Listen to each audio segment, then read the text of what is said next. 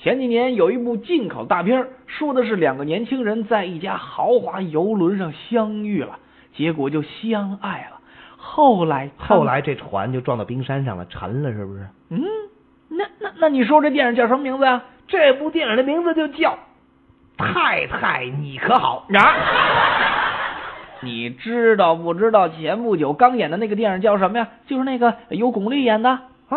这这我知道，周瑜的火柴吗？不是，火柴，我说你想放火呀？电影不就是叫这名字吗？人家那叫周瑜的火车，周瑜的火车，不可能，不可能，这回肯定是你记错了。怎么可能记错呢？你看，你看，年轻人，哎，他就是年轻人，一点历史都不懂。这跟历史有什么关系啊？周瑜，周瑜那可是三国时期的水军大都督。那时候诸葛亮聪明不聪明？他再聪明也发明不出火车来啊！我记得发明火车的那叫什么瓦尔特吧？那个哎你人，你说的什么乱七八糟的？发明火车内燃机的那叫瓦特，瓦尔特是保卫萨拉热窝的。啊，甭管叫什么窝吧，呃，也也肯定没有周瑜的火车，除非这是一部科幻片儿。什么周瑜的火车，还刘备的飞机呢？你不明白就别乱搞嘛！人家周瑜是电影里面女主人公的名字，就是巩俐演的那个呀。他，啊巩俐还能演周瑜？